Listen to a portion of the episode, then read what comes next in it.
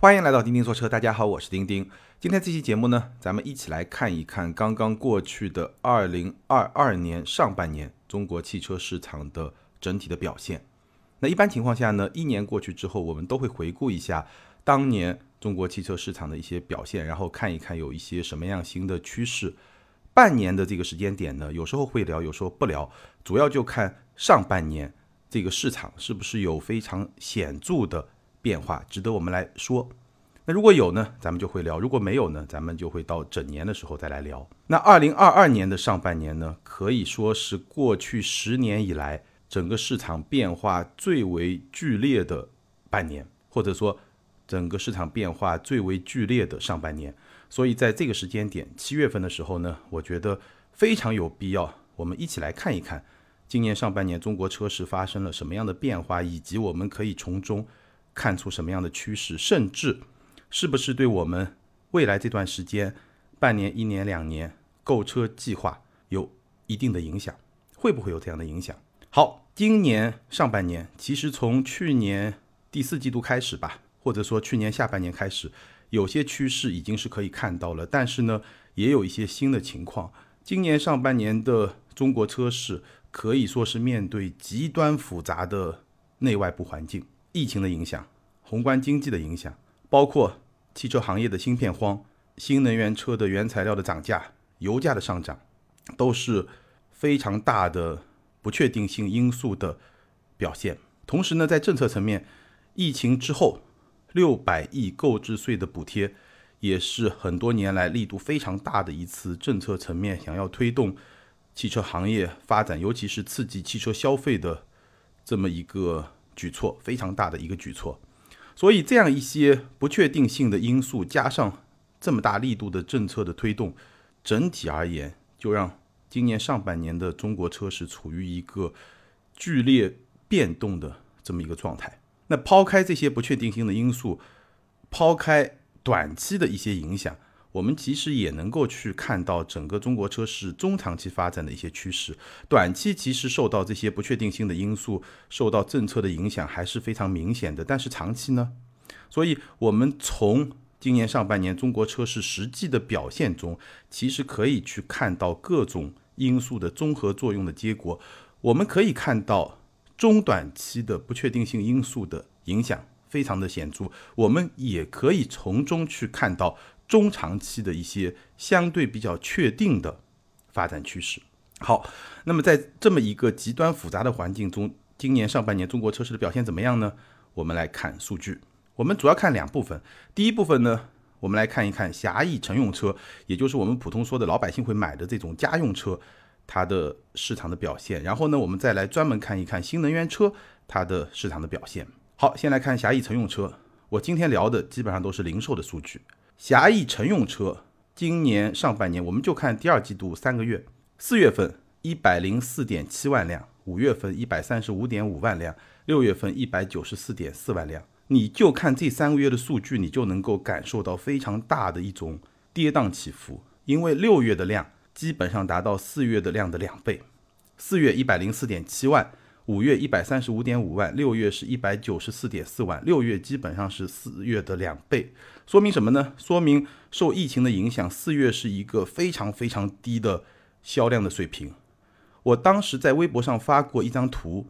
四月各大厂商在中国市场的销量的下滑幅度都非常非常非常之大，好像除了比亚迪非常大。然后呢，五月是一个复苏，六月是一个强劲的反弹。六月的销量接近四月的两倍，同比来看的话，六月的同比是增长了百分之二十二点七，相比去年的六月，所以这个同比的增幅也非常的大。当然，这个六月的增幅非常的大呢，里面有非常复杂的原因。一方面呢，四月、五月它堆积了一些需求，因为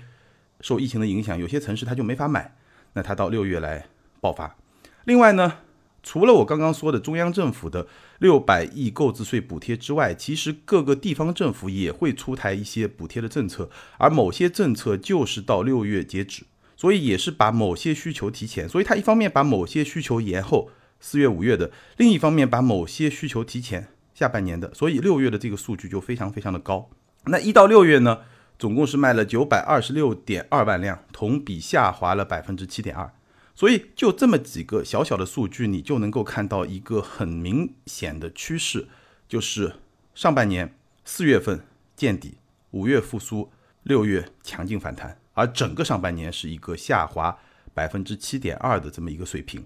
非常跌宕起伏的上半年，尤其是第二季度。好，我们来看一看今年上半年，也就是今年一到六月份，厂商销量排名前十五的是哪十五家车厂？排名第一一汽大众，但是它的零售销量下滑了百分之十五点九。我们记住啊，大盘是百分之七点二的下滑幅度，也就是说下滑幅度超过百分之七点二，这个就是弱于大盘，好于百分之七点二，下滑幅度不到百分之七点二或者甚至增长，这个就是优于大盘。排名第一一汽大众。下滑百分之十五点九，这个排名是按销量来排的啊。排名第一，一汽大众下滑百分之十五点九；排名第二，比亚迪大幅增长百分之一百六十八；排名第三，长安下滑百分之八点九；排名第四，上汽大众下滑百分之二十七点三；第五，吉利下滑百分之八点八；第六，上汽通用下滑百分之三十三点一；第七，广汽丰田增长百分之六点五；第八。东风日产下滑百分之二十一点九，第九，长城下滑百分之十七点五，第十，上汽通用五菱下滑百分之十九，第十一，广汽本田下滑百分之三点五，第十二，一汽丰田下滑百分之十二，第十三，东风本田下滑百分之二十二点三，第十四，华晨宝马下滑百分之十四点三，第十五，奇瑞增长百分之十四点九。大家可能听这么多数字有点懵逼啊。我给大家提炼一下最核心的几个重点。首先，排名前十五的厂商里面，只有三家是增长的，分别是比亚迪增长了百分之一百六十八，广汽丰田增长了百分之六点五，奇瑞增长了百分之十四点九，其他十二家全部是下跌的，也就是销量是下滑的。而且你可以看到，总部在上海的几家，上汽大众、上汽通用下滑的幅度非常非常的大。所以这个就是市场的大势。今年上半年，你从销量最好的十五家车企的表现来看，你就知道整个市场是一个明显的下滑，而且大部分的下滑幅度都超过了我刚才说的整个市场的百分之七点二。也就是说，大部分车厂的下滑幅度其实会更大。那为什么大盘只下滑了百分之七点二呢？因为有比亚迪这样的车厂。它是逆势增长，甚至是大幅增长，整体就是这么一个大盘。然后从这个大盘里面呢，我们能够看到一些显著的变化。看市场份额，各个车系在中国市场的份额变化还是比较明显的。德系、日系、美系都是下滑，中国品牌是上升。看具体的数字，从二零二零年到二零二一年到二零二二年的上半年，德系的市场份额。分别是百分之二十五点五、百分之二十二点三和百分之二十一点六。也就是说，今年上半年德国车的市场份额相比二零二零年下滑了四个百分点。日系呢，百分之二十四点一、百分之二十二点六、百分之二十一点三。也就是说，今年上半年相比二零二零年市场份额下滑了三个百分点。美系百分之九点四、百分之九点六、百分之八点六。也就是说，今年上半年相比二零二零年市场份额下滑了一个百分点，德系下滑了四个百分点，日系下滑了三个百分点，美系下滑了一个百分点，加起来就是八个百分点。这八个百分点给谁了呢？给中国品牌。中国品牌二零二零年、二零二一年和二零二二年上半年的市场份额分别是百分之三十五点七、百分之四十一点二、百分之四十五点三。也就是说，今年上半年的市场份额相比二零二零年。增长了十个百分点。刚刚我说的德系、日系、美系加起来下滑的八个百分点，全部被中国品牌吃掉，而且还不够，还从另外地方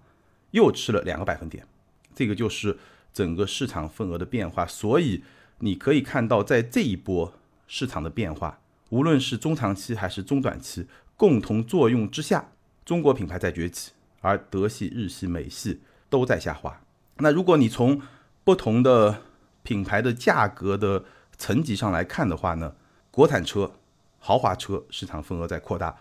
合资车市场份额在缩小。也就是说，中国品牌比亚迪、吉利、长城长安这些市场份额在扩大，豪华品牌 BBA 包括二线豪华市场份额也在扩大，但是中间的主流合资品牌，大众、丰田、本田这样一些合资品牌，或者说主流的合资品牌，它的市场份额在缩小，大概是这么一个市场格局的变化。这个是我们看狭义乘用车一个大盘能够看到的一些变化。接下来呢，我们来看看新能源车。新能源车同样是零售的数据，今年四月份的销量是二十八点四万辆，五月份三十六万辆，六月份五十三点一万辆。同样，六月份的销量接近四月份的两倍。但是和整个狭义乘用车的大盘不同的是，新能源车四月份的销量。相比一到三月，并没有一个明显的下滑。整个乘用车的大盘，它是四月下滑，六月反弹。而新能源车呢，四月基本上跟一到三月持平，五月、六月继续大幅的增长。那么一到六月，新能源车在中国市场总的销量二百二十四点七万辆，同比增长了百分之一百二十二点四，翻一番还不止。整个大盘同比下滑百分之七点二。新能源车同比增长百分之一百二十二点四，这两个数字的变化应该让你感到非常非常的震惊。至少从我的角度来看，虽然我知道新能源车卖得很好，但是看到这两个数据仍然是有点吃惊的。我们再来看新能源车的渗透率，什么意思呢？就是市场上新能源车的销量除以所有狭义乘用车的销量，这个就是新能源车的渗透率。这个数字呢，四月份的时候百分之二十七点一。五月份的时候百分之二十六点六，六月份的时候百分之二十七点三，一到六月是百分之二十四点三。也就是说，今天中国市场每卖出四辆汽车，就有一辆是新能源车。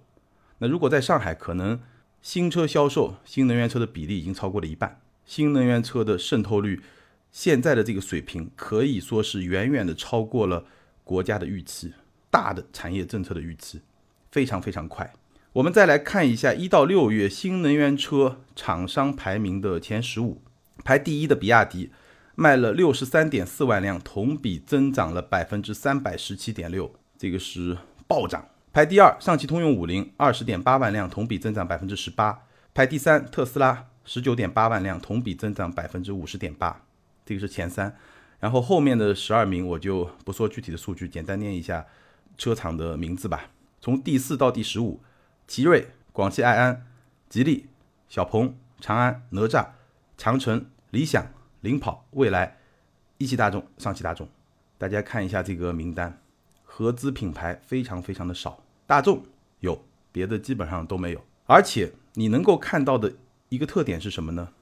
刚刚我们说狭义乘用车销量排名前十五，只有三家是增长，十二家下滑，而且下滑的幅度还不小。新能源车。销量前十五的厂商全部正增长，而且很多的增长幅度是超过了百分之一百，所以这个变化是非常非常的大。所以呢，这两个市场的差别非常非常的大。你可以感受到整个大盘好像不是特别的给力，但是新能源车这个增长非常非常的给力，差别很大，可以说反差很大，很不一样。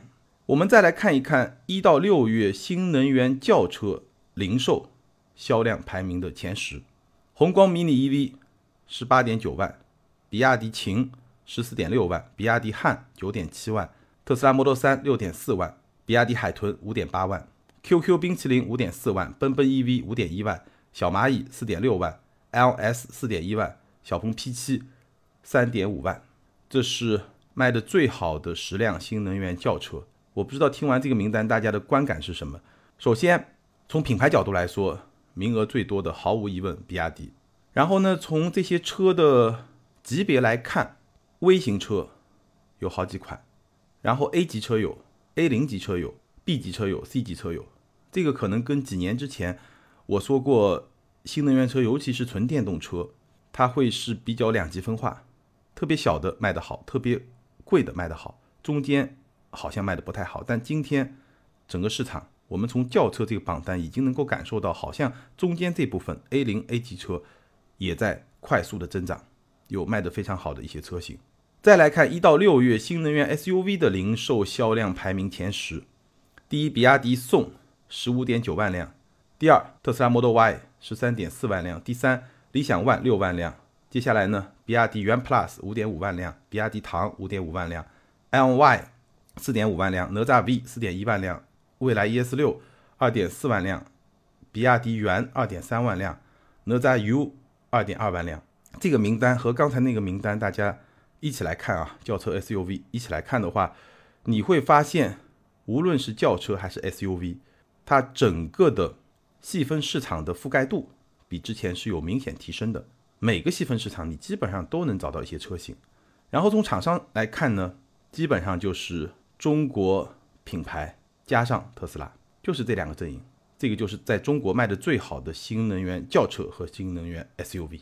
我们再来看市场份额，从技术类型来看，二零二零年、二零二一年和二零二二年的上半年，PHEV 也就是插混车型，在新能源车这么一个。范畴之内的市场份额分别是百分之十八点一、百分之十八点二和百分之二十二点三，相应的 BEV 也就是纯电车分别是百分之八十一点九、百分之八十一点八和百分之七十七点七。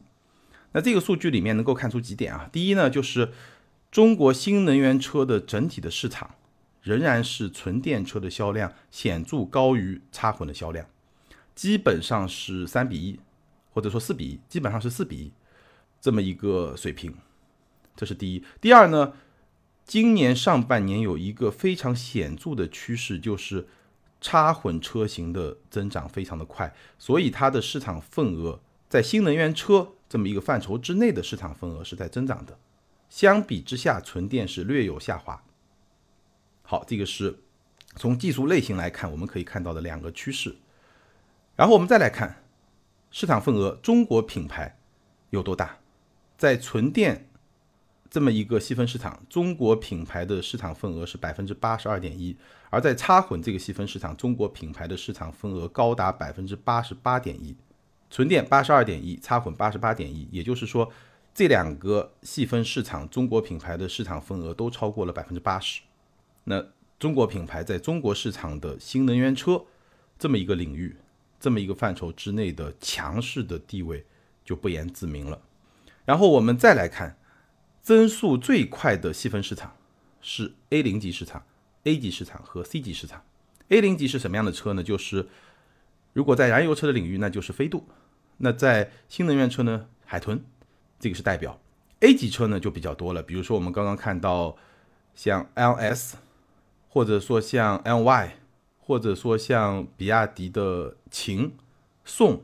这样一些都是 A 级车，A 级的轿车和 A 级的 SUV。C 级车呢就是比亚迪汉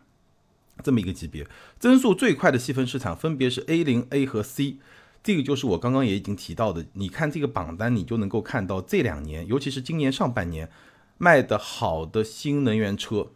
开始各个细分市场都起来了，不再像早先它可能不太平衡。这两年，尤其是今年上半年，这个趋势就非常的明显。大家看刚才的轿车和 SUV 的榜单，都是非常清晰的。A 零级百分之三百二十四点九，A 级百分之二百零一点九，C 级百分之一百三十点五，都是超过了翻番的这么一个快速增长的趋势。所以整体上来看呢，新能源车这个市场，中国品牌占据了主导，而且呢，各个细分市场都有发展。这个就是今年上半年中国新能源车市场的整体的这么一个发展的态势。好，那我们看完一个全局市场和一个新能源车市场的态势变化之后呢，最后呢跟大家分享我自己看下来的几个观察。整体而言呢，如果我们看今年上半年的车市，再来展望今年下半年的车市，我觉得有一个不确定性和两个确定性。一个不确定性就是中国车市到底有没有迎来 V 型反转？什么叫 V 型反转呢？大家想象一下，英文这个 V 就是快速的见底，快速的反弹。而且呢，我说的是 V 型反转，不是 V 型反弹。所以就是这个车市有没有说我四月到底以后就起来了？这个趋势其实不太确定，因为我在节目开头的时候也说了，六月的反弹有很强的政策因素。有很强的短期因素，所以它到底是一个反转还是一个反弹？其实我们现在还很难说。这是一个不确定性。两个确定性是什么呢？第一就是新能源车崛起。今天中国市场的新能源车的发展已经脱离了，或者说已经摆脱了政策驱动，进入一个市场驱动的阶段，纯市场驱动，有一定的或者说还有一点点政策驱动的因素，比如说有一些绿牌的政策，但是整体来看已经进入到市场驱动这么一个新的阶段，所以新能源车的崛起已经不可逆转，只会越来越快。第二呢，就是。中国品牌崛起，这是两个确定性，而且这两个确定性是相辅相成的。中国品牌，我们一直说换道超车，换道超车。有些朋友说弯道超车，我喜欢说换道超车，因为这个不是弯道了。你开过车的人就知道，弯道超车是非常危险的。而从纯燃油车到新能源车，中国车厂我认为是换道超车，换了一个车道。那无论如何呢？从今年上半年的趋势来看，中国品牌换道超车。胜局初定，这个已经没有任何的疑问。这个是第一个观察，一个不确定性，两个确定性。然后呢，新能源车全面替代燃油车这个过程中呢，我们可以看到几个趋势，几个小的趋势。第一，PHEV 也就是插混阶段性增长的潜力非常的巨大。从今年上半年开始，我觉得未来的三年五年，插混车型的。增长的潜力非常非常的巨大，因为确实对于整个市场来说，插混车型来取代纯燃油车，它是非常顺利的，它是没有任何摩擦的，可油可电，用电降低成本，提升动力体验，用油解决里程焦虑，可油可电的插混车型，它对纯燃油车的替代非常的顺畅，不会有纯电车型那种摩擦。什么是摩擦呢？就是你的使用的半径会受限，你的里程焦虑，你的充电的基础设施这样一些瓶颈，虽然这两年发展很快，但仍然会有一些瓶颈。那这个就是摩擦，纯电有摩擦，插混替代纯燃油车，尤其在中国非常大的国土、非常复杂的用车环境中，它的摩擦就很小很小，几乎不存在。所以我相信未来的三到五年，插混的增长潜力非常的大。插混车型在中国新能源车的这么一个范畴之内的市场的份额有望进一步的增长。还有一个趋势呢，就是我刚刚其实已经多次提到，各个细分市场全面突破，这个是今年上半年我们能够看到一个最明显的趋势：新能源车各个细分市场全面突破。相比之下呢，插混的车型在 SUV 市场卖得更好，而纯电的车型呢，在轿车市场卖得更好。当然，这也是相对而言，并不绝对。插混的轿车也有卖得好的，纯电的 SUV 也有卖得好的，相对来说各有侧重。但是呢，各细分市场正在全面突破，也就是说，这个侧重啊，慢慢的也就没有了，比较平衡、比较均衡的状态。那其实从我们实际的消费者的用车需求来看呢，我确实也觉得，如果你家里两台车，一辆纯电的轿车加一辆插混的 SUV。这个是一个很好的组合，因为 SUV 你毕竟会多多少少有一些长途旅行的需求，那插混会更好。而纯电市区里面开，那这个体验，包括说用车的成本，包括如果说你上下班距离很短，那你对车辆的保护都会更好，至少相比燃油是会更好。所以就我自己来说啊，如果我接下来要买一个 SUV。其实我现在真的是有点需要一辆 SUV，一辆空间比较大的车，那我会去考虑插混的车型，然后和纯电的轿车做一个组合，我觉得很好的这么一个组合的方式。好，下一个观察点呢，其实我们刚刚也提到了，国产豪华在挤压合资，国产的市场份额在扩大，豪华的市场份额也在扩大，但中间的合资品牌或者说主流合资品牌。它的销量受到了明显的挤压，但我想说的是什么呢？就是这种三分法，豪华、合资、国产，这个三分法，它是基于过去很多年中国市场的实际的情况来做出区分的。其实这种三分法，这种说法是不合理的。为什么呢？豪华这个词，它是代表产品的定位，它的格调；合资。它代表的是企业层面资本的构成，所以它不是一个对称的，或者说一个平行的，可以去相对的这么一个概念。那国产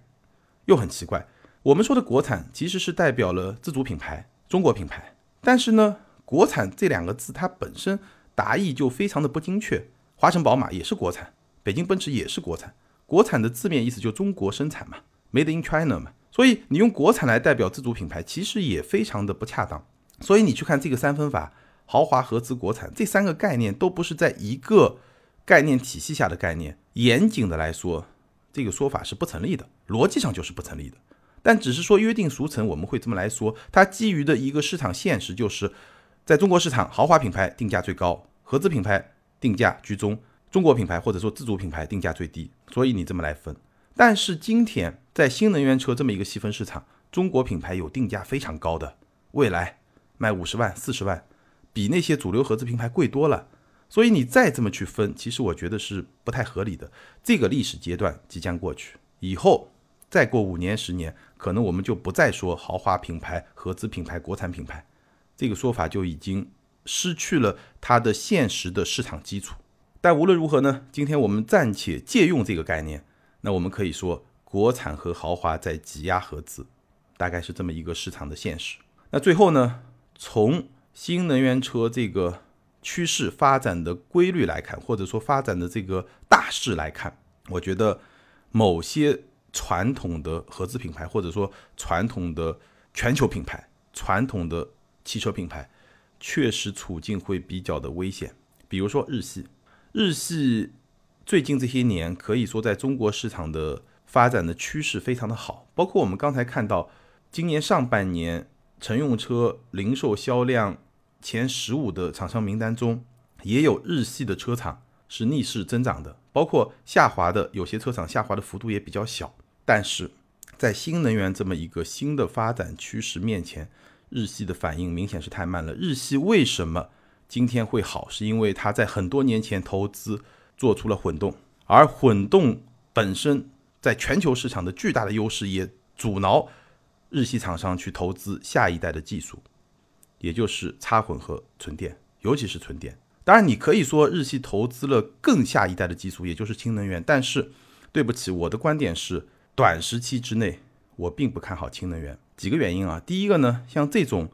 能源形式的变化，它其实并不是一个纯粹的技术问题。我们看电动的发展，你就看得很清楚，它需要整个产业链的发展。我记得中国十几年前第一波新能源有过一波激励政策，当时有非常多的骗补，可能有些朋友还有印象，骗补。但骗补它都是坏事吗？回头来看，骗补本身对于这些整车厂来说。当然是一件坏事，对于当时的消费者来说也不是一件好事。但是对于整个产业链的发展，它有一定的积极意义。不管你怎么骗补，你至少要去买中国动力电池车厂它生产的电池，你用了它的电池，你才能够拿到这个补贴。哪怕你生产出来的都是垃圾车，那最终这些电池厂它发展起来了，这个产业链它发展起来了，所以。等到第二波中国新能源车市场再起来的时候，你会发现这些基础设施、这些产业链上的企业已经变得非常的强大。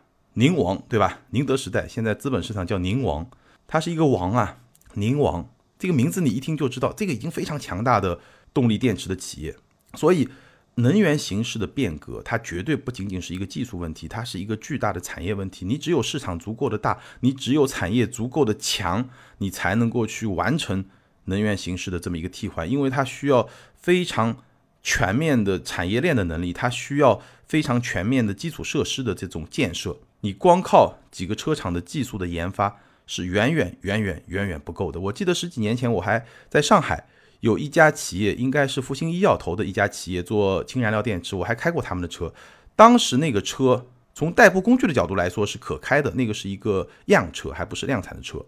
但是呢，非常的不方便。你加一次氢就非常非常的不方便。那其实从十几年前直到今天，氢燃料电池的发展几乎是停步不前，有一些进步，但这个进步并不是很明显。你回头看纯电动，那就是天翻地覆。所以这种能源形式的变革，它不仅是技术问题，它有市场问题，它有整个产业链的问题。短期之内，我并不看好氢能源这个级别的能源的替换。我觉得。你至少得抓住一个非常非常大的市场才有机会做出来。比如说，你能够搞定美国市场，或者你能够搞定中国市场，或者你能够搞定欧洲市场，这三大市场你必须搞定至少一个，能搞定两个就最好，你才能够把整个能源形势变革需要的产业链的能力、需要的市场基础设施的能力去匹配起来，才能够把它发展起来。而现在氢能源呢，只有日本人在搞。日本弹丸小弟，光靠日本市场根本不可能把氢能源搞起来，短期内根本不可能。而且我认为，咱们中国现阶段氢能源作为一个前沿技术可以去研发，但绝对绝对不适合大力推广氢能源。你这是在帮日本人做嫁衣，没必要。中国新能源纯电动包括插混，已经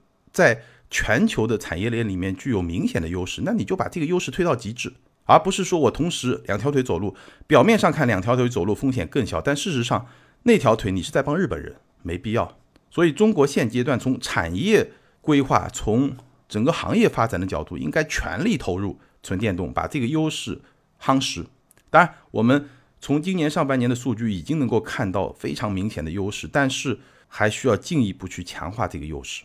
所以这个是我对未来。汽车能源形势变革的一个小小的看法，中国已经占据了优势，就要把这个优势发展到极致，发扬到极致。